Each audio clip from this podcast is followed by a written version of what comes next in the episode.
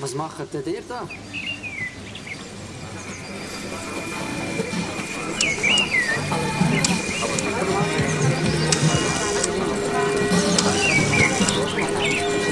Design. Design. Design. Design.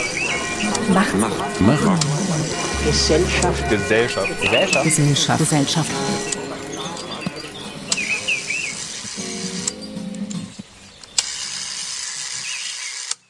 Willkommen bei Design macht Gesellschaft, Aktuelles aus der Designforschung.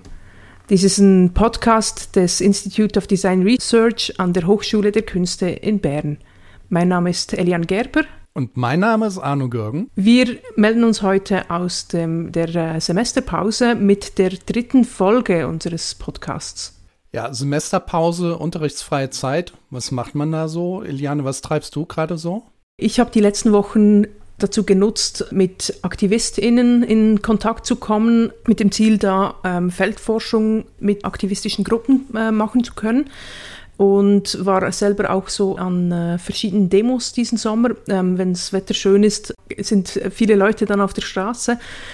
Und ich bin auch im, Moment so ein bisschen dran, das ist immer mal wieder so ein bisschen ein Struggle, in so eine Routine des Journalings reinzukommen. Das ist ja was, was in der Sozialanthropologie ganz wichtig ist, diese Prote äh, Prozessdokumentation. Ja, das ist so mein Sommer und daneben lese ich gerade ähm, sehr viel im Moment. Jetzt habe ich gerade ein Buch fertig gelesen über, über äh, so ähm, Online-Aktivismus, genau, von dem ich auch zwei, drei Sachen mitgenommen habe. In welche Richtung geht es bei deinen Aktivistinnen? Jetzt da spezifisch, ich, ich schaue mir spezifisch AktivistInnen an, die sich in Diskurs um, um gewaltfreien Aktivismus bewegt und sich mit gewaltfreien Methoden einsetzen, um ihre Ziele zu erreichen oder um äh, gesellschaftliche Transformation anzustoßen. Spannend. Ich glaube, da müssen wir auch mal eine Folge zu machen. Ja, das schauen wir dann, wenn es äh, eine gute Gelegenheit dafür gibt. Ja, wie sieht es bei dir aus? Wie hast du die unterrichtsfreie Zeit und die Semesterpause jetzt genutzt? Ja, ich mache ja generell relativ wenig Lehre, deswegen ist das für mich vielleicht gar nicht so ein Impact. Ich fühle mich eigentlich wie immer auf so einem kleinen Rettungsboot, wo überall kleine Löcher zu stopfen sind und man versucht mit allen Fingern jeweils ein Loch zuzuhalten oder zuzukriegen. Also auf der einen Ecke bin ich dann äh, Sotero-Zitationen in ein Sammelband am Reinkloppen mit dem äh, Eugen Pfister schreibe ich auch noch eine Monographie zu Horror und Games gerade. Da sind wir auch gerade äh, mittendrin schreibt gerade auch äh, mit, mit Rudolf Inders, der ist Professor für Game Studies, äh, ich habe gerade vergessen, wo, verzeih mir lieber Rudolf, äh, an einem Sammelband zur Fallout-Franchise und schauen wir uns mal an, was, ja, welche verschiedenen Perspektiven es dazu gibt. Äh, das heißt, ich tanze auf sehr vielen Hochzeiten gleichzeitig. Das ist jetzt mental manchmal ein bisschen anstrengend, macht aber auch einen Riesenspaß und ja, vor allem habe ich aber in letzter Zeit mich mit einem Buch beschäftigt, äh, um das es auch heute gehen soll, nämlich Design und Transformation von äh, Markus Kaspers. Genau, und du hast dich ja mit äh, Markus Kaspers getroffen. Vielleicht bevor wir das Interview dann auch abspielen, magst du uns ein bisschen mehr über das Buch erzählen und auch vielleicht über äh, Markus Kaspers selbst? Ja, äh, Markus Kaspers ist Professor für Design und Medien an der Hochschule Neu-Ulm. Und deswegen hat sich das auch ganz gut getroffen mit dem Interview, denn ich wohne quasi einen Steinwurf von seinem Büro entfernt. Und das ist gerade mal fünf Minuten Fußweg oder so. Und äh, da hat sich das einfach angeboten, gerade jetzt eben in der unterrichtsfreien Zeit, wo man eh viel mehr zu Hause ist, da einfach mal rüber zu spazieren, Hallo zu sagen und über das Buch zu sprechen. Das ist also der Titel des Buches ist Design und Transformation, wie wir unsere Zukunft nachhaltig gestalten. Ist bei Transkript erschienen. Das ist ein ziemlich interessantes designtheoretisches Buch, eben zum Begriff des transformativen Designs. Und ich glaube, ganz im Vordergrund des Titels steht die Idee, dass Design nicht als äh, singuläre Entität äh, im gesellschaftlichen Raum zu denken. Er schreibt dann irgendwo, zitiere jetzt mal ganz kurz, Design ist die ästhetische Spur gesellschaftlicher Fakten. Ein wunderschöner Satz. Und äh, so möchte er eben auch das Design der Zukunft eben in Form des Transformative Designs verstehen. Ich bringe jetzt noch mal ein kleines Zitat, äh, wo er das dann auch definiert. Er schreibt dann, dass Ziel transformativen Designs muss eine nachhaltige Nutzung innerhalb nachhaltiger Lifestyles sein. Das bedeutet, dass sich das Konzept des Mehrwerts verändert von einem rein ökonomisch definierten Mehrwert zu, einem, zu einer sozialen Wertschöpfung, die ökonomisch werterhaltend und kulturell wertsteigernd wirkt. Zitat Ende. Und darunter versteht er dann einen veränderten Nutzungskreislauf der Dinge, der sich durch längere Nutzungsdauer äh, eben der designten Gegenstände auszeichnet, aber eben auch dadurch, dass die Objekte sich in einem stetigen Wandlungsprozess zu ihrer Umwelt befinden. Und was man hier so raushören kann, ist also ein sehr, ja, wenn man sie jetzt mal wortwörtlich nimmt, das, äh, ökologisch gedachtes Verständnis von Design, das Design als einen Knoten, als einen Kopplungspunkt innerhalb eines komplexen gesellschaftlichen, kulturellen und ökonomischen Gefüges versteht. Was ich jetzt hier beschreibe, ist quasi der vorläufige Endpunkt eines Verständnisses von Design, äh, das, und das finde ich eigentlich ziemlich charmant, auch äh, in seinem Buch insbesondere historisch hergeleitet wird. Das heißt, nachdem er erstmal Begriffe wie Transformation, Transition und ähnliches definiert, und dann eben das Design als Vexierpunkt einer Transformation der Produktwelt, vor allem im 20. Jahrhundert begreift, äh, geht er dann eben im Anschluss auf verschiedene Strömungen des Designdenkens ein. Er seziert sie ziemlich gut und zeigt sowohl ihre Funktionen und Philosophien, aber eben auch die Schwächen auf. Äh, aber auf der anderen Seite eben auch, welche Aspekte dieser verschiedenen Strömungen des Designs jeweils auch äh, in einem transformativen Design eine produktive Rolle spielen könnten. Also er ist jetzt nicht einseitig in seinen äh, Meinungen zu diesen verschiedenen Strömungen, sondern versucht das auch wirklich produktiv zu nutzen und was ich neben diesem historischen Zugang dann ebenfalls ziemlich interessant fand, ist, dass er Design als äh, praktisch gewordene Sozialwissenschaft versteht, als ein Tool zum Wissenserwerb und der Welterschließung, sowohl im praktischen wie auch in einem äh, epistemologischen Sinne. Also Designer sind dann diejenigen, die fragen, wie Welt funktioniert und wie Mensch im Verhältnis zu dieser Welt funktioniert, um ihre Designobjekte sinnhaft in dieses Verhältnis einzubringen. Also du merkst, das Buch hat mir viele Denkanreize gegeben. Es bietet viel auf seinen eigentlich letztlich nur 140 Seiten und ist sowohl ja, für den Einstieg in das Feld Designgeschichte und Designtheorie insgesamt, aber eben auch zum Nachdenken über diesen Begriff des Transformative Designs äh, aus meiner Sicht zumindest äußerst fruchtbringend. Was war so deine, oder wie bist du auf das Buch gestoßen? Was, ähm, was war dein Grund, dass du es gelesen hast? Ach, das war purer Zufall. äh, ich bin ja, komme ja aus dem im weitesten Sinne aus dem Bereich Game Studies, Geschichte, Medical Humanities, also eigentlich alles Bereiche, die mit Design zumindest als zentralem Leitbegriff relativ wenig zu tun haben. Ja, Game Studies vielleicht schon um, ähm, übers Game Design, aber, aber auch da spielt das im, in meiner Forschung zumindest bisher eine relativ kleine Rolle, eine zu kleine Rolle. Ich versuche das auch schon immer ein bisschen zu ändern, aber äh, gut Ding will Weile haben. Und ich wollte mich ganz einfach mal so ein bisschen schlau machen, was im Moment so Diskurse sind, die äh, die Designtheorie so ein bisschen bestimmen ich glaube ja auch, es ist ein bisschen Vorteil auch für diesen Podcast, dass ich da ein bisschen unbeleckt bin, im Gegensatz zu dir. Du hast ja da schon deutlich mehr Ahnung. Und dass äh, dieses Wechselspiel aus äh, durchaus einem akademischen Verständnis, aber relativ wenig Insight in, in dieses spezielle Feld und eben deinem, deiner Expertise äh, da auch ganz fruchtbringend ist. Und ich hoffe, dass wir da auch nachher noch vielleicht ein bisschen mehr über das Buch dann äh, und das Gespräch vor allem auch noch sprechen können. Mhm. Ja, dann lass uns doch jetzt direkt ähm, ins Interview einsteigen.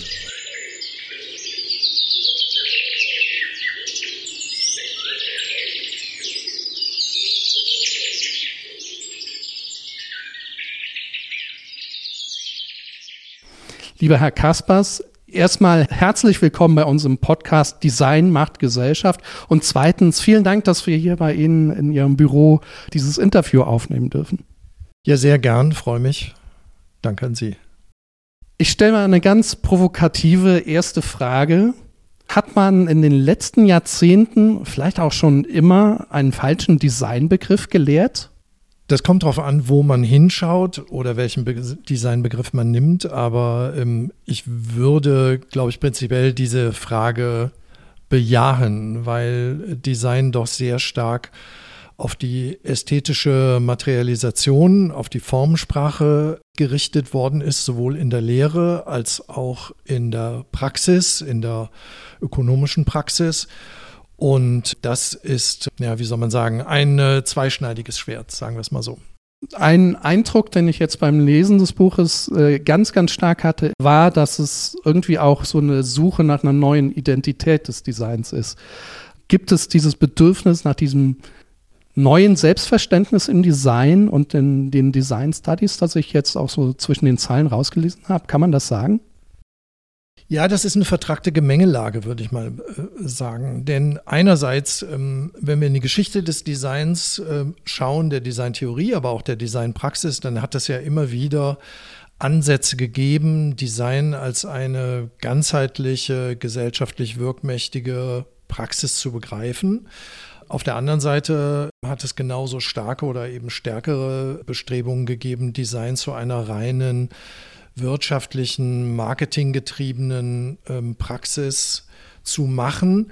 Und einerseits drängt uns die drängen uns die Aufgaben, die wir mit dem großen Wort Transformation vielleicht mal so umschreiben können, dazu, die Rolle des Design neu zu denken. Also das Design muss sich in sich oder aus sich heraus transformieren, glaube ich. Und ähm, es muss dazu beitragen, eben Gesellschaft, Wirtschaft zu transformieren im Hinblick eben einer nachhaltigen, eines nachhaltigen Konsums, eines nachhaltigen Lebens. Und das ist sozusagen die, mir fällt gerade kein besseres Bild ein, aber vielleicht die Schere oder die Zwinge sozusagen, in der Design gerade äh, steckt und sich finden muss. Und ähm, wenn ich da noch hinzufügen darf, das ist ja eine ein schwieriges Unterfangen, weil wir auf der einen Seite sehen, dass äh, vor allem die neueren Designpraxen, nennen wir es äh, Social Design oder Systems Design oder so etwas, Service Design, mit Gestaltung im klassischen Sinn gar nichts mehr zu tun haben. Also da scheint sozusagen der gestalterische Impetus, der für das europäische Design wichtig war, vollkommen zu verschwinden. Und auf der anderen Seite haben wir eine Ubiquität der gestalterischen Leistungen, die halt in Richtung ähm, Marketing im Grunde genommen ja nur gehen. Ähm, und da eine Balance zu finden, Design, was gesellschaftlich wirkmächtig ist, als Form erkennbar zu machen, die aber nicht eine Form ist, die sich sozusagen übermorgen schon wieder überholt hat und die nächste kommt, weil das ist ja das Design, was wir seit, sagen wir mal, 1930 mit Raymond Löwy und solchen Leuten eigentlich haben. Ich fand ja sehr schön, dass Sie im Prinzip einen historischen Zugang zu dem Buch gesucht haben. Das ist für mich, der sich jetzt sagen wir mal mit den mit diesem tiefen Thema Design oder Designtheorie gar nicht so mal so sehr auskennt. Ich komme ja eher aus, dem, aus, der, aus den Game Studies und aus den Medical Humanities. Für mich war das total aufschlussreich, super lehrreich und ich habe mich auch die ganze Zeit gefragt, ist dieses, was Sie soziale Wirkmacht genannt haben auf der einen Seite und dann diese, dieses ökonomische Hegemonialdenken. Auf der anderen Seite, ist das vielleicht sogar was, was eigentlich zyklisch passiert, also dass das Design sich natürlich immer dieser Wirkmacht bewusst ist, aber dann auf der anderen Seite auch diese Wirkmacht natürlich auch einen ökonomischen Wert hat. Also wenn man die nutzen kann, daraus eine Wertschöpfung sozusagen erzielen kann, dann hat die Ökonomie sozusagen auch was davon. Ist das ein falscher Eindruck oder laufen da diese Design-Traditionen, die Sie im Buch alle aufzählen, laufen die parallel nebeneinander? Also um vielleicht hinten anzufangen, ich würde sagen, wir hätten momentan oder in nächster Zeit wieder mal so eine Chance, Design neu zu bestimmen unter der Perspektive eben einer äh, Transformation zur Nachhaltigkeit. Ähm, wenn große Player oder Stakeholder eben letztlich die Industrie, aber auch die Konsumenten, Konsumentinnen mitziehen. Wenn man historisch das Ganze betrachtet, da kommt jetzt natürlich immer wieder das Bauhaus und natürlich kommt die HFG Ulm und das äh, rationale Design auch aus der Schweiz und solche Dinge. Dann muss man aber sehen, das versuche ich auch meinen Studierenden immer zu vermitteln, dass zur jeweiligen Jetztzeit dieser Bewegungen, dass extrem elitäre und kleine Bewegungen waren. Ja, man könnte Avantgarde hm, das Ganze nennen, ja, wenn man es so ein bisschen kunsthistorisch aufladen möchte.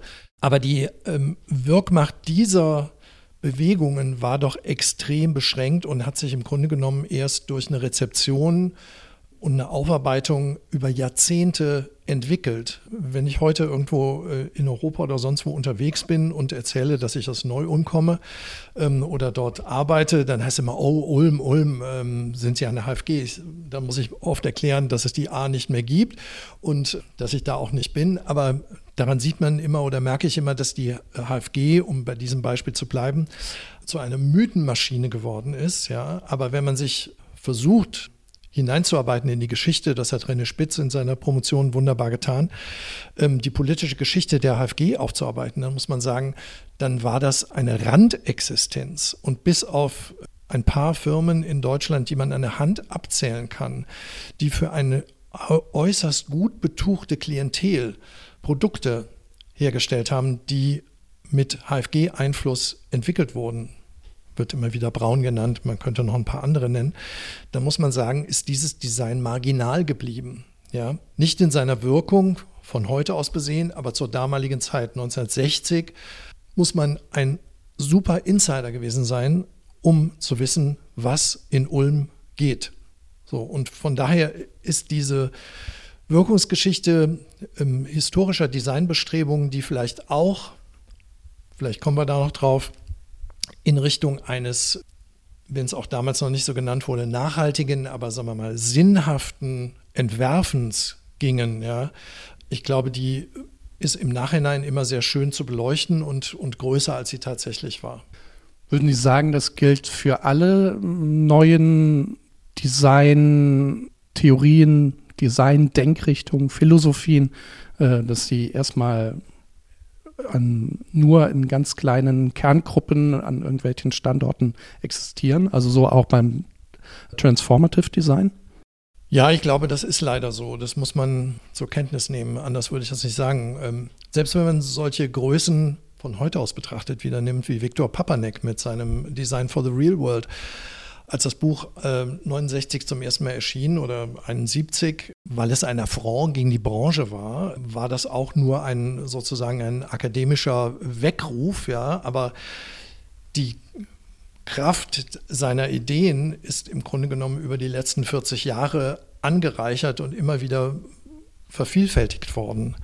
Und auch wenn wir in die 70er Jahre hineinschauen, dann kann man sehen, dass das Design von der Theorie her sehr häufig aus, wenn man so will, inneren Gesetzmäßigkeiten heraus versucht wurde zu erklären oder zu begründen, ob es mit einer Design-Semiotik zu tun hat oder mit sonstigen äh, Geschichten, mit denen man versucht hat, das Design noch zu verwissenschaftlichen. Ja? Aber das sind doch sehr, sehr partikulare Entwicklungen gewesen, die einfach, ähm, denen man mehr Wirkmacht hätte wünschen können oder sollen, aber da war die Realität einfach eine andere.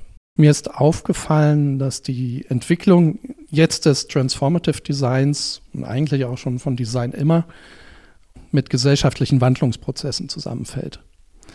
Also der Wissenschafts- und Technologieoptimismus der 50er, 60er Jahre hat großen Einfluss auf das Design gehabt. Das haben Sie auch im Buch äh, dargelegt. Und mir ist ja aufgefallen, dass es seit einigen Jahren ja auch zum Beispiel die Solarpunk-Bewegung gibt. Also die parallel zum Transformative Design an Einfluss gewinnt. Also Solarpunk ist diese Bewegung, die ja, Kunst, Wissenschaft, Musik, Handwerk, äh, Technologien und so weiter umfasst und sehr sozialökologisch nachhaltig denkt, wissenschaftsoptimistisch denkt und damit auch die großen Krisen des Anthropozäns sozusagen angehen möchte. Und auch hier steht ja auch dieses Ändern des Mindsets der Gesellschaft äh, als vorderste Aufgabe an der Spitze der Ziele. Zufall?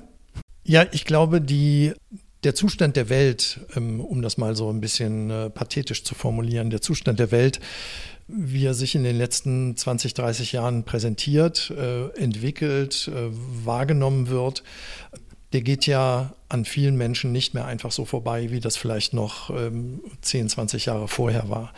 Und da entwickeln sich einige äh, Gruppierungen und ähm, Denkrichtungen, Mindsets, wie auch immer, die überlegen, wie man das ändern könnte oder wie man darauf reagieren könnte. Diese Technik, Gläubigkeit und die Hoffnung auf die Technik gibt es ja immer noch, Green Technology oder was auch immer das sein mag, irgendein Geistesblitz, der uns aller Sorgen ähm, entledigt, ja. Ähm, egal, egal worum es geht. Da wäre es vielleicht auch interessant, das versuche ich ähm, hin und wieder zu tun, nochmal so in die 70er zu schauen oder in die späten 60er, weil das Space Age und damit verbunden diese Designrichtung des Radical Design oder auch ähm, frühes Skeptical Design auch schon überlegten, wie man mit einer Welt, ähm, um die es schon damals nicht zum Besten bestellt war, ökologisch und ähm, wirtschaftspolitisch, wie man damit umgehen könnte oder wie man die umgestalten könnte. Und da gab es sehr äh, radikale, teilweise auch äh, utopische äh, Vorstellungen, was man da machen könnte.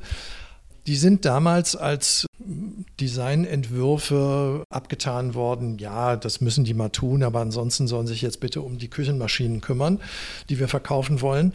Ähm, aber ich glaube, von heute aus betrachtet haben die eine noch eine gewisse Kraft, um da nochmal drauf zu schauen, dass man mit einer gewissen Naivität, die sie zum Beispiel die 70er hatten, die hilft manchmal, ähm, die Dinge nochmal anzugehen und nicht im Klein-Klein zu versanden oder vor lauter, ah, das können wir aber deswegen nicht machen und das können wir nicht machen, ähm, sozusagen von vornherein äh, aufzugeben und zu sagen, da, da müssen wir uns eigentlich rausziehen. Und ja, diese Aufgabe, die da vor uns steht, hat ja vor allem auch damit zu tun, Design als eine Potenz zu begreifen, die das Leben ja besser machen soll, was auch immer damit gemeint ist erstmal, ja, und die das auch mit Hilfe einer Form tun soll, die uns das Leben angenehm macht, mit der ich etwas verbinde, sinnlich, sinnhaft, ja, sozial wertschöpfend sozusagen. Aber genau diese ästhetische Potenz, die wir brauchen, ist natürlich auch das Gefährliche daran, weil die Ästhetik mit Alterung identifiziert wird und in einer Gesellschaft, in, wir, sind, wir haben das zu unserer zweiten Natur gemacht, Formen auszutauschen, konsumhaft und über Formen abzulesen, wo wir gerade stehen. Und eine Form, die zu lange sozusagen da ist, wird als gealterte Form wahrgenommen. Und dieses Dilemma, auf das ich jetzt auch keine Antwort habe, aber an diesem Dilemma muss ich Design wirklich abarbeiten ähm, in den nächsten Jahren, Jahrzehnten. Besteht bei, diese, bei diesen Formen auch die Gefahr, dass diese, dieser Zugang zu Design sozial vereinnahmt werden kann? Also Sie schreiben ja im Buch auch sehr viel von sozialer Distinktion und eben Vereinnahmung von Formsprachen, die natürlich auch designt worden sind äh, durch bestimmte soziale Gruppen. Und äh, hier ist, würde ich zum Beispiel auch die Gefahr sehen, was man ja auch teilweise schon tut, dass zum Beispiel nennt es mal grüne Politik, wie auch immer, ist jetzt nicht parteiisch gemeint, sondern äh, dass die in einer bestimmten Klientel, nämlich zum Beispiel den Akademikern oder ähnlichem zugeschrieben wird. Ist das auch ein Problem, das hier zu befürchten ist? Oder äh, kann man, ist man jetzt noch an einem Punkt, an dem man durch ein schlaues Design, also das Design gibt es ja eh nicht, aber durch, ein schlaues Design solche ähm, Vereinnahmungen umschiffen könnte? Das wäre einerseits überlegenswert und auf der anderen Seite halte ich die ähm, Erfolgschancen dafür, ähm, schätze ich, gering ein. Da können wir auch wieder in die Geschichte schauen. Sowohl das Bauhaus als auch die HFG Ulm beispielsweise hatten diesen Impetus, ein sozial nicht distinguierendes ähm, Design zu schaffen, gute Formen, nicht alternde Formen, die möglichst für alle attraktiv sind. Das, was herausgekommen ist, war genau das Gegenteil. Es ist ein elitäres Oberschichtdesign entstanden, ohne dass man das wollte. Und wir haben aus verschiedensten Gründen, die man historisch nachvollziehen kann, wir haben nun mal eine ausdifferenzierte Gesellschaft, in der verschiedene Gruppen und Milieus sozusagen sich identifizieren über die Formen, die sie benutzen. und ob man da mit Bourdieu argumentiert oder mit, mit anderen, aber diese Ausdifferenziertheit und diese Distinktion, die ließe sich ja nur dadurch aufheben, dass plötzlich viel mehr Menschen als jetzt sozusagen sich zu den gleichen Werten bekennen würden und die auch nach außen tragen würden im Sinne einer Konformität oder Homogenität der Formen, ja, ähm, oder dass man das ähm, in irgendeiner Art und Weise oktroyieren würde, was niemand möchte. Ähm, und insofern ist da auch immer die Frage nach den Bindekräften mit verbunden, ja, die eine Gesellschaft zusammenhält. Aber ich glaube nicht, dass Design leisten kann, glaube es erstmal nicht, sozusagen so diese Bindekraft zu entwickeln, sondern ähm, ich glaube, dass die transformativen Anstrengungen, die wir unternehmen müssen, müssen schon auch einbeziehen, dass wir eine sehr diverse Nutzer- und Gebrauchssprache haben oder ähm, Nutzerpraxen haben. Da ist dieses Konstrukt, was Gerd Selle eben Produktkultur nennt, ganz interessant. Also wie Menschen eben sich die Dinge aneignen. Und ich glaube nicht, dass transformatives Design im Sinne von nachhaltigem Design eine bestimmte Formensprache haben muss, zwangsläufig. Weil dann kommen wir genau in diese polarisierende Schiene oder diese Distinktionsschiene. Äh, ach, du benutzt das, ja, ähm, da bist du ja genau so einer und äh, genau das will ich nicht. Ja, und deswegen entscheide ich mich für den Pickup-Truck mit 8 Liter Dieselmotor oder was auch immer es sein mag. Und Kreta-Aufkleber. also eigentlich wäre die Lösung, ein, so, ein, so eine Art kleinzelliges Designdenken anzustoßen, was aber eben vernetzt ist, intersektional vernetzt ist und so weiter. Also die Lösung ist ja schwierig, aber ich glaube, eine der Lösungen, und das versuche ich auch immer ähm, klar zu machen, wenn man über Nachhaltigkeit redet, es geht ja nicht nur darum, dass die Industrie das Design nachhaltige Produkte und Lösungen anbietet, sondern es sind vor allem erstmal wir, wir alle sind Gesellschaft, in dem wir auch, in der wir auch konsumieren. Und da müssen wir unser Verhalten umstellen. Und wenn wir alle uns dafür entscheiden, weniger Neues zu konsumieren und gleichzeitig zu verlangen, dass das, was wir konsumieren, länger haltbar ist, wertig, in verschiedenen Richtungen, dann sind wir, glaube ich, schon mal einen Schritt weiter. Und ähm, wenn dieser, man, in der Mode sieht man es vielleicht am allerbesten, ja, aber dieser extrem schnelle Wechsel von Moden, die man kaum noch so bezeichnen kann, weil es sind gar keine Moden mehr, es sind ja nur noch Hypertrends, die sozusagen heute entdeckt, morgen produziert, übermorgen verkauft und überübermorgen schon wieder vergessen sind. Das ist sozusagen das turbo-kapitalistische Rad, das wir so nicht weiterdrehen dürfen. Ähm, und da muss Design, müssen alle Designerinnen und Designer eben auch sagen, an diesem Wahnsinn mache ich aber auch nicht mit. Womit wir vielleicht bei dem Thema sind, was ein großes Manko der Designtheorie der letzten Jahrzehnte war und worauf ich in diesem Buch eben auch reagieren wollte, das ist eben die ökonomische Abhängigkeit des Designs. Man kann sehr schön diese Designtheorie betreiben und das Design in die Mitte rücken, aber faktisch steht Design als Auftragnehmer ziemlich weit hinten in der Schlange. Und von daher muss man einfach sich nochmal klar machen, im Designstudium als Designerin und Designer, wo man eigentlich ist und ob man in dieser Position sein möchte und bleiben möchte oder wie man die verändern könnte. Und solange eben Design ein Auftragsgeschäft ist, wo man sagt, wir haben schon alles fertig, jetzt mach du es mal schön, solange wird sich mit gesellschaftlicher Transformation vom Design her auch nicht viel ändern. Also hier passt wirklich meine nächste Frage ziemlich gut zu. Es ist ja schon so, dass es in den letzten Jahren und Jahrzehnten eine wirklich massive Zunahme an Laienexpertise im Designbereich gegeben hat, auch weil die technologischen Zugänge zu Design über Software, aber auch über Hardware viel niedrigschwelliger geworden sind. Und äh, man könnte sogar, ähnlich wie in anderen Bereichen der digitalisierten Gesellschaften ja auch, vielleicht von einer, positiv gewendet, von einer Demokratisierung des Designs sprechen jeder kann eben jetzt Grafiken, Videos, Sounds und so weiter selber erstellen. Ich meine, ich mache es ja selber auch. Und kann die auch in den Markt einbringen, also in den, wie auch immer dieser Markt jetzt aussehen mag. Und äh, wie kann man sich jetzt hier das Design als Profession und als akademisches Fach äh, hier vorstellen? Also welche Position kann das Design hier übernehmen und welche Rolle könnte eben dabei auch sowas wie das Transformative Design spielen?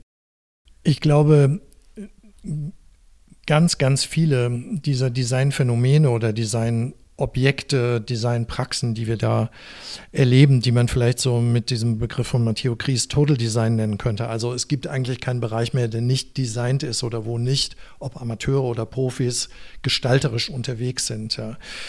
Das ist ein Designbereich, der ist, soweit ich das überblicken kann, sehr stark auf das Ästhetische und auf das Geschmackliche sozusagen begrenzt. Also das ist Distinktionsdesign, wenn man so möchte. Ja, das ist äh, Zielgruppendesign auf T-Shirts, Mode, viele, viele andere Dinge, die wir so im Alltag schnell wegkonsumieren, würde ich das mal, so würde ich das mal bezeichnen.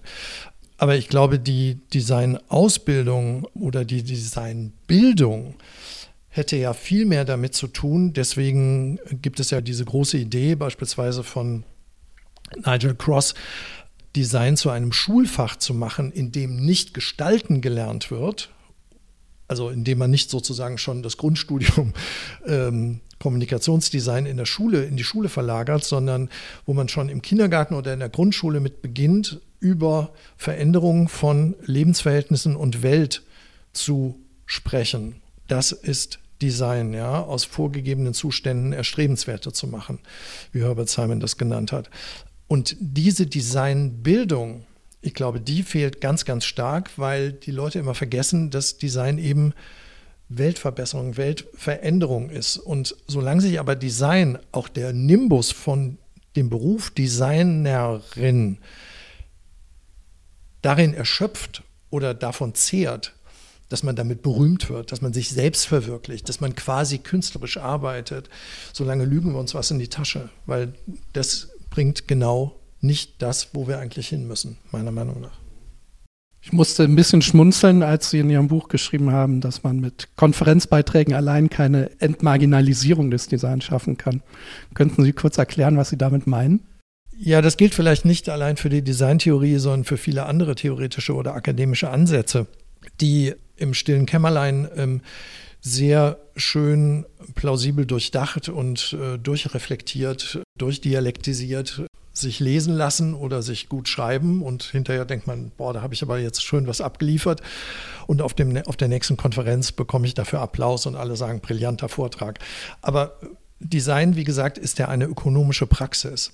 Und es ist momentan in vielen Fällen eine nachgeordnete ökonomische Praxis und wir müssen eben auch in dieser Praxis schon dafür sorgen, und ich glaube, da ist im Moment ein ganz guter Zeitpunkt, weil viele Unternehmen gemerkt haben, dass das sinnvoll ist, Design anders einzubinden als bisher. Bei einigen Unternehmen wandert sozusagen die, der Aspekt Nachhaltigkeit von einem Kommunikationsthema hin zu einem Stabsstelle oder zu einem essentiellen strategischen Punkt, der direkt bei der Unternehmensleitung angesiedelt ist. Und dahin muss Design eigentlich auch wandern. Und da ist wieder hochinteressant, aus anderen Gründen, wenn man so will. Ja, aber wenn man sich die amerikanische Automobilindustrie der 50er, 60er Jahre anschaut oder auch schon früher und deren Erfolg anschaut, dann hat der ganz stark damit zu tun, dass beispielsweise bei General Motors eben der Chef der Designabteilung Vizepräsident war und direkt unter dem Generaldirektor, so nennen wir ihn jetzt mal, stand und kein Wagen das Werk verlassen hat, das nicht von ihm approved wurde. Das heißt, nicht die Marketingleute oder die Controller, nicht die Ingenieure haben bestimmt, was auf die Straße kommt, sondern die Designer haben ein ganz starkes Mitspracherecht gehabt, weil sie das entwickelt haben als sozusagen Gesellschaftsformer. So. Das haben die damals halt in, mit der Perspektive des, äh, der Planned Obsolescence und, und Dinge getan, die wir heute natürlich nicht mehr wollen und nicht mehr, nicht mehr haben wollen und nicht mehr tun dürfen. Aber wenn Designer wieder in diese Position kämen, mitzuentscheiden, und zwar nicht diktatorisch, aber mitzuentscheiden in Teams, was tatsächlich produziert würde und wie, dann wären wir, glaube ich, einen großen Schritt weiter. Und dahingehend in dieses inter- und transdisziplinäre oder holistische muss aber auch die Designausbildung dann gehen. Sie haben ja gerade auch äh, eben von Verwertungszyklen gesprochen, dass Produkte oft nur minimal ästhetisch verändert werden und dann auf den Markt gebracht werden und der Druck zum Kauf dieses neuen Produktes, also in Anführungszeichen neuen Produktes, erhöht wird. Mm, jetzt habe ich ja auch den Eindruck, dass gleichzeitig zu diesem rein ästhetischen äh, Neuerungsdruck auch äh, zum Beispiel bei den Handys das schon sehr stark so ist, dass auch auf Software-Ebene, auf der technischen Ebene diese Zyklen sehr, sehr äh, enger geworden sind. Kann man das denn überhaupt dann noch über Design, auch äh, über das Design von Verwertungszyklen, die ja auch eben ein Produkt von Design sind, regeln oder ist man da schon längst drüber hinaus? Also ich habe nämlich immer den Eindruck, wir befinden uns in so einem, in so einem schönen Zirkel oder in einer Spirale, äh, aus der wirklich nur noch sehr, sehr schwierig rauszukommen ist. Da könnte ich nochmal ansetzen mit einem Designbegriff, der immer noch vorhanden ist und der im Grunde genommen sich auf eine mechanische Welt bezieht, der Produkte, deren Innovationszyklus äh, 10, 20, 30 Jahre plus betrug. Ja. Ähm, und in dieser Welt schien es relativ einfach, Design zu betreiben und äh, sozusagen für, für einen gesamten Produktlebenszyklus, der oft auch ein Lebenszyklus eines Menschen war oder zumindest einer Menschengeneration, gute, wertige Dinge zu machen. Aber wenn wir uns heute die digitale Welt anschauen, dann haben wir diese Produktlebenszyklen überhaupt nicht mehr in unserer Hand. Und selbst wenn ein Computer, ein Handy, was auch immer, technisch funktioniert und weiter benutzt werden könnte, kann es nicht soll es nicht weiter produziert werden, weil es mit der Software nicht mehr kompatibel ist. Das heißt, diese, diese ähm, wie soll man sagen, Entmachtung, ja, das habe ich gar nicht mehr in der Hand. Ich kann mich dagegen gar nicht wehren. Ich habe zu Hause diverse Gegenstände eines Herstellers aus Cupertino, Kalifornien liegen, ja, die alle noch funktionieren würden, aber nicht mehr funktionieren können, weil ich von der Softwareentwicklung abhängig bin und man gesagt hat, diese nach unten Downgrading sozusagen unterstützen wir nicht mehr, sondern wir möchten, dass du gefälligst das neue Produkt kaufst, auch wenn dein altes noch funktioniert. Und insofern, da muss sich Design eben umentwickeln und einen neuen Begriff entwickeln für Innovation, für Produktlebenszyklen und ob die dann mit einer Hardware zu tun haben, die fähig ist, bestimmte Softwarekomponenten nachträglich aufzunehmen oder bestimmte Hardware-Teile nur auszutauschen, das große Ganze aber zu lassen. Oder ob man da vielleicht sagt, warum muss denn jeder dieses Ding kaufen? Können wir das nicht vielleicht sharen oder gibt es so eine Product-Service-Geschichte, dass ich sozusagen die Handys lease oder was auch immer es sein mag, ja, und der Hersteller selber muss dafür sorgen, dass auch die Hardware entsprechend abgedatet wird. So. Geht aber eben weg von dem, muss ich haben, muss ich unbedingt jetzt haben, muss ich haben, um mich von Kollegen, von Familienmitgliedern distinktiv abzugrenzen, weil ich sage, guck mal, ich habe aber schon das hier. Daddelst du noch auf deinem alten Ding rum. Ah ja, interessant. So, und diesen äh, inneren Designschweinehund sozusagen, den müssen wir, den müssen wir halt hinter uns lassen. Aber das können wir nicht alleine entscheiden. Also über die äh, Marketingentscheidung in Cupertino habe ich, darauf habe ich keinen Einfluss. Ich könnte höchstens sagen, ich lasse diese Firma komplett hinter mir und steige auf was anderes um, falls ich dann besser bedient bin. Unser Ziel muss also sein, Design nicht mehr ähm, in Sekundentakt bewerten zu wollen, sondern dem auch ein bisschen mehr Zeit zum Atmen vielleicht auch zu geben. Also man kommt ja, merkt das ja auch selber schon bei der Software, die man hat, die man nicht mehr sich auch nicht im Jahrestakt kauft, sondern die abonniert man und dann wird die ständig abgedatet, ohne dass man irgendeinen Einfluss drauf, darauf hat. Und man kann dadurch ja auch gar keine wirkliche Bindung mehr zu diesen ganzen äh, Dingen Dingen, sage ich jetzt bewusst, äh, aufbauen. Das ist doch jetzt mal ein schönes Schlusswort, um äh, eine Minute in sich zu gehen. Wir machen jetzt keine Schweigeminute für das, für das gute Design, das die Welt noch nicht gesehen hat, sondern äh, ich bedanke mich jetzt sehr, sehr herzlich bei Markus Kaspers für dieses wunderbare Gespräch, das mir wirklich sehr, sehr viel Stoff zum Nachdenken gegeben hat. Vielen Dank, dass ich hier sein durfte, Herr Kaspers. Ja, ich danke Ihnen, dass Sie mich ähm, konsultiert haben, sozusagen. ja, vielen Dank und viel Erfolg.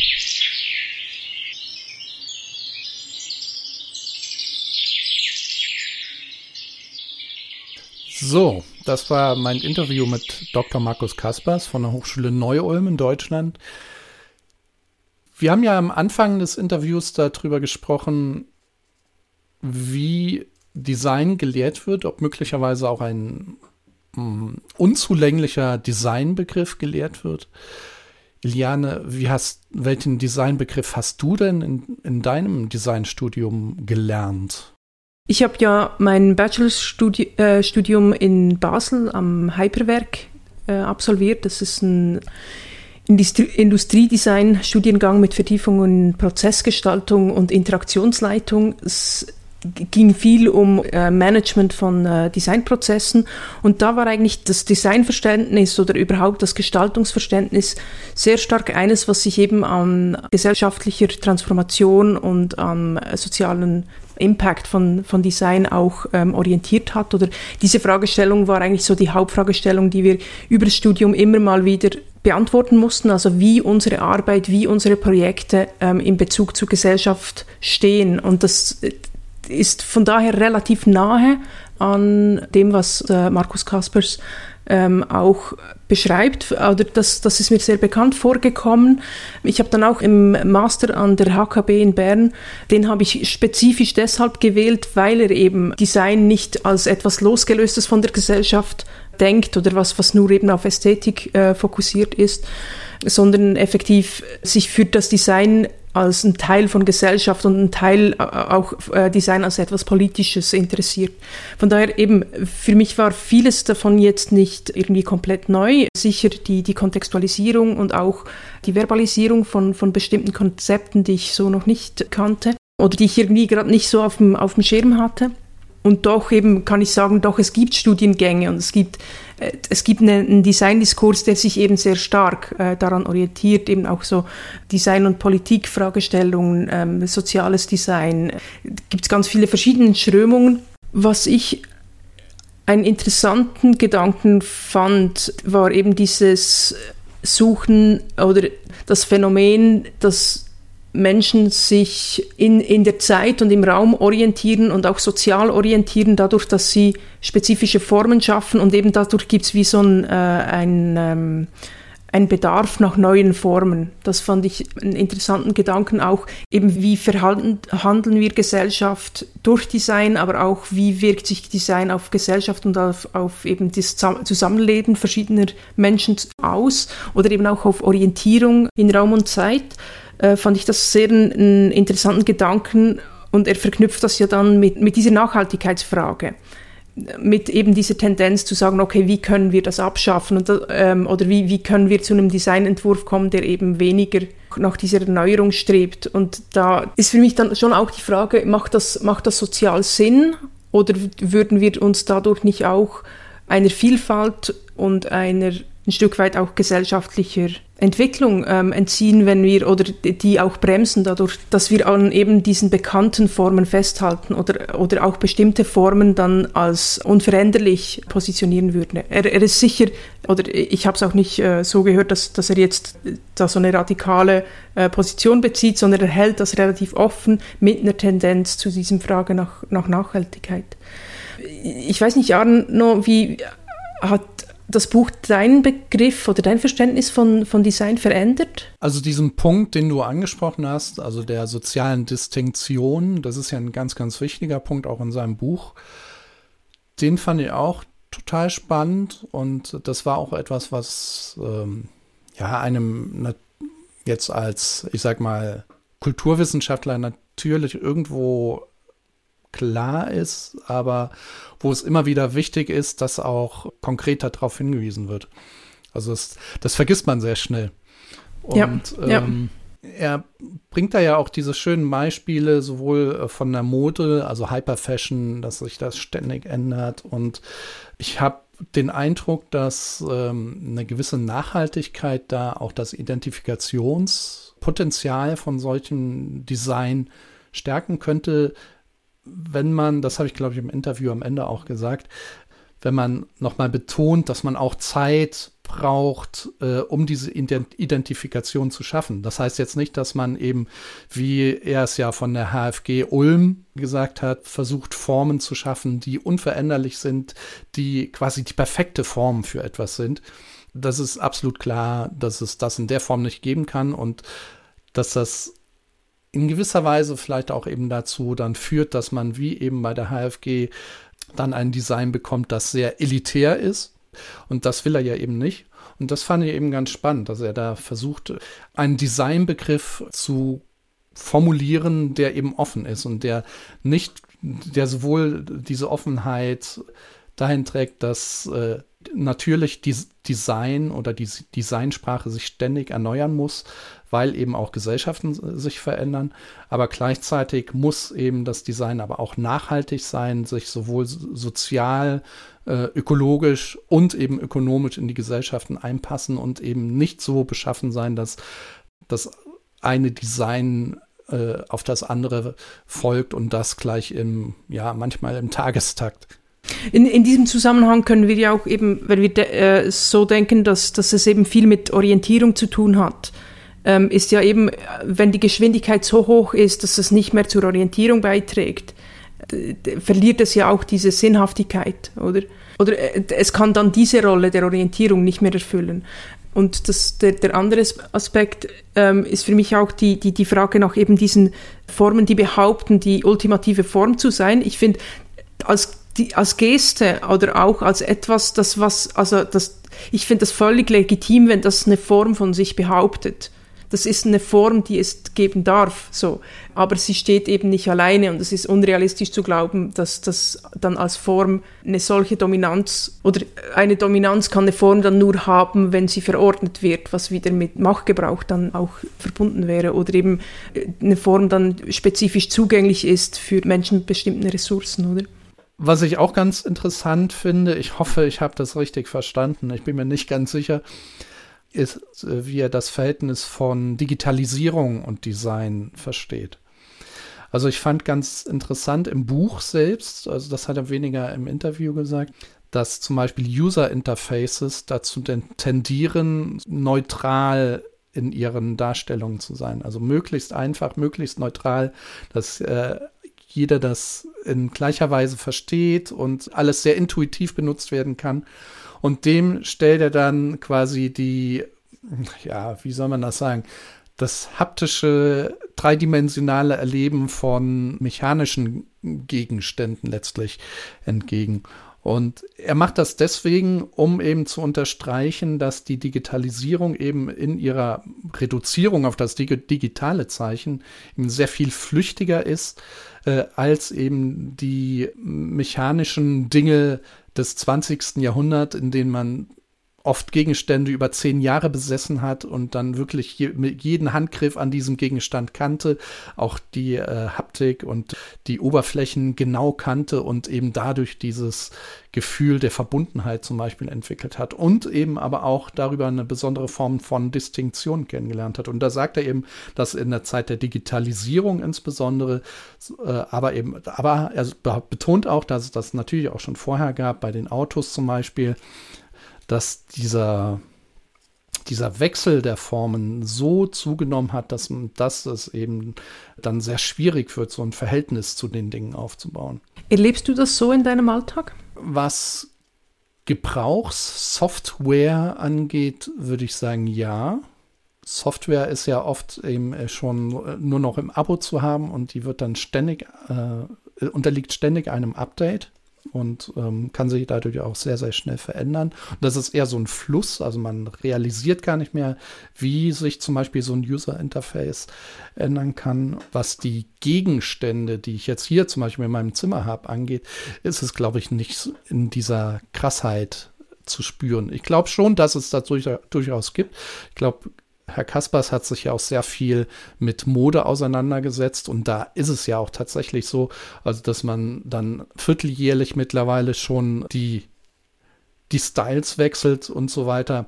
Also das sind dann so bestimmte Bereiche, in denen das durchaus der Fall ist, aber es gibt auch andere Bereiche. Also ich mache ja auch zum Beispiel Musik und habe da sehr viel mit Instrumenten, mit Gegenständen zu tun, die aber auch schon seit 50 Jahren genau gleich aussehen und wo sich aber gleichzeitig aber auch unter der Haube dann doch versteckt zum Beispiel so eine Digitalisierung einschleichen kann, die ich aber als Kunde oder als jemand, der mit diesen Gegenständen umgeht, vielleicht gar nicht wahrnehme. Es sind verschiedene Ideen da, die, glaube ich, Kaspers auf eine Art und Weise miteinander in Zusammenhang bringt, die für mich neu ist. Und von der ich doch das Gefühl habe, ich habe sie noch nicht ganz verstanden. Wo ich wahrscheinlich noch tiefer ins Buch einsteigen müsste, um das auch so zu verstehen.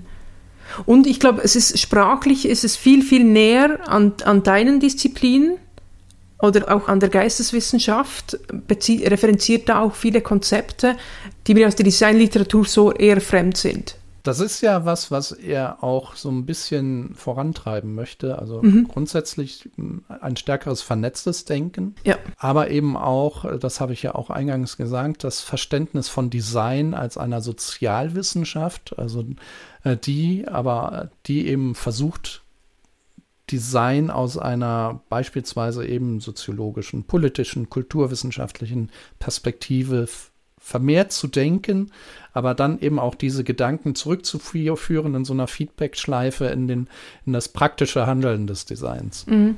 Genau, und das ist für mich auch ein Punkt, dieses Design als eine angewandte Form der Sozialwissenschaft, oder? Also auch Sozialwissenschaft durch Design, dieses epistemologische Wert von Design oder die Arbeit, die, die epistemologische Arbeit, die durch Design gemacht wird, ähm, respektive auch eben Ansprüche der Designforschung, zu, als, als was, was zu, zu Wissensgenerierung beiträgt. Für mich ist dann aber die Frage, eben wenn wir das irgendwie in der Konsequenz denken, eines transformativen, eben das zu transformieren, ist für mich auch die Frage, was, was bedeutet das dann für die Art und Weise, wie wir über Wissenschaft sprechen, gerade auch vor dem Hintergrund, dass eben auch die Geisteswissenschaften in vielerlei Hinsicht aus einer äh, Wissenschaftstradition kommt, die eben die, den, einen eurozentristischen Fokus hat und damit auch eine gewisse Universalität ähm, behauptet. Und da finde ich dann, ja, wäre für mich eine Frage, wie finden wir da eine Sprache? Ist jetzt schade, dass der Herr Kaspers nicht hier ist. Das wäre bestimmt ein spannendes Gespräch. ich bin mir auch gar nicht so sicher, ob es ihm selber um eine universale Sprache geht, sondern ähm, das, das habe ich nicht den Eindruck. Es ja. ist mehr so die, die ähm Also ihm geht es vor allem darum, diesen Prozess des Designens neu, oh, was heißt neu, anders zu denken und verstärkt eben auch auf die soziale, kulturelle und politische Verfasstheit des Designs hinzudenken. Also genau. nicht nur und das Produkt zu denken, sondern auch eben die, den Ort des Designs in diesem ganzen äh, Netz, das ich eben beschrieben ja. habe. Und ich glaube, die Frage, die ich stellen würde, ist, kannst du das tun, ohne dass du gleichzeitig auch die Sozialwissenschaft neu denkst? Aus, der, aus dieser Designperspektive, auch als im Sinne von wie designt oder wie gestaltet, wie beeinflusst Sozialwissenschaft dann äh, Gesellschaft? Mhm. Also es ist letztlich ein, ein Ansatz, wie ich ihn eigentlich auch sehr sympathisch finde, nämlich äh, der Schritt hin zu einer immer größeren Interdisziplinarität, Transdisziplinarität zwischen den verschiedenen äh, Disziplinen, sei es jetzt eben Design, sei es Sozialwissenschaften und so weiter, weil ich eigentlich schon seit meinem Studium äh, schon immer ähm, vermittelt bekommen haben, dass dieses über den Tellerrand schauen erst äh, einen wirklichen Impact gerade im Zusammenspiel mit der Gesellschaft dann bringen kann. Also mhm. man muss sich eben zusammensetzen, aus dem Elfenbeinturm auch des Designs zum Beispiel herausgehen und äh, mit anderen sprechen. Er spricht ja dann auch dezidiert von Stakeholdern, die da mit ins Boot genommen werden müssen und so weiter, äh, um eben Formen von Gesellschaftsgestaltung, eben Gesellschaftsdesign auch im weitesten Sinne zu finden, die nachhaltig sind, weil sie eben bei den Leuten auch ankommen. Und eben diese Nachhaltigkeitsfrage finde ich ganz wichtig, auch als eine, eine aktuelle Frage im Design. Und wir sind auch ziemlich gespannt, was ihr euch dazu denkt. Ich weiß jetzt natürlich nicht genau, wo ihr uns äh, gesehen habt und auf den Link geklickt habt, aber ich bin mir sicher, dort gibt es auch Spalten, äh, unter denen ihr kommentieren könnt. Und dazu laden wir euch ein. Wir werden es lesen. Wir wissen ja, wo wir alles posten. Und wir sind äh, tatsächlich, äh, wir würden uns tatsächlich sehr freuen, wenn ihr zumindest etwas Zeit verschoben mit uns in diesen Dialog eintreten würdet. Natürlich findet ihr alle Informationen zu dieser Folge auch in unseren Show Notes. Wir wünschen euch eine gute Zeit, weiterhin eine schöne unterrichtsfreie Zeit, falls ihr in diesem Feld arbeitet. Wenn nicht, einfach an sich noch einen schönen Restsommer. Es ist ja eher bei uns in Deutschland zumindest nicht so richtig schönes Wetter. Äh, auch dir, Eliane, wünsche ich einfach einen wunderschönen, sommerhaften Sommer, der den Namen auch verdient, aber gleichzeitig nicht zu heiß ist im Rahmen des Klimawandels. Oh mein Gott, ich bin total versaut und kann nur noch in Katastrophen denken, aber das ist auch vielleicht das, das Los des Geschichtswissenschaftlers. Und äh, ja, habt eine gute Zeit. Tschüss. Tschüss.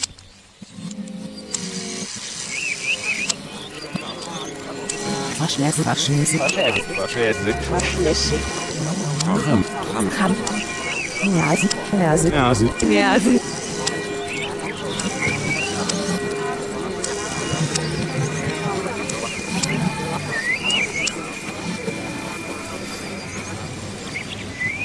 Wat is het, de gamsam?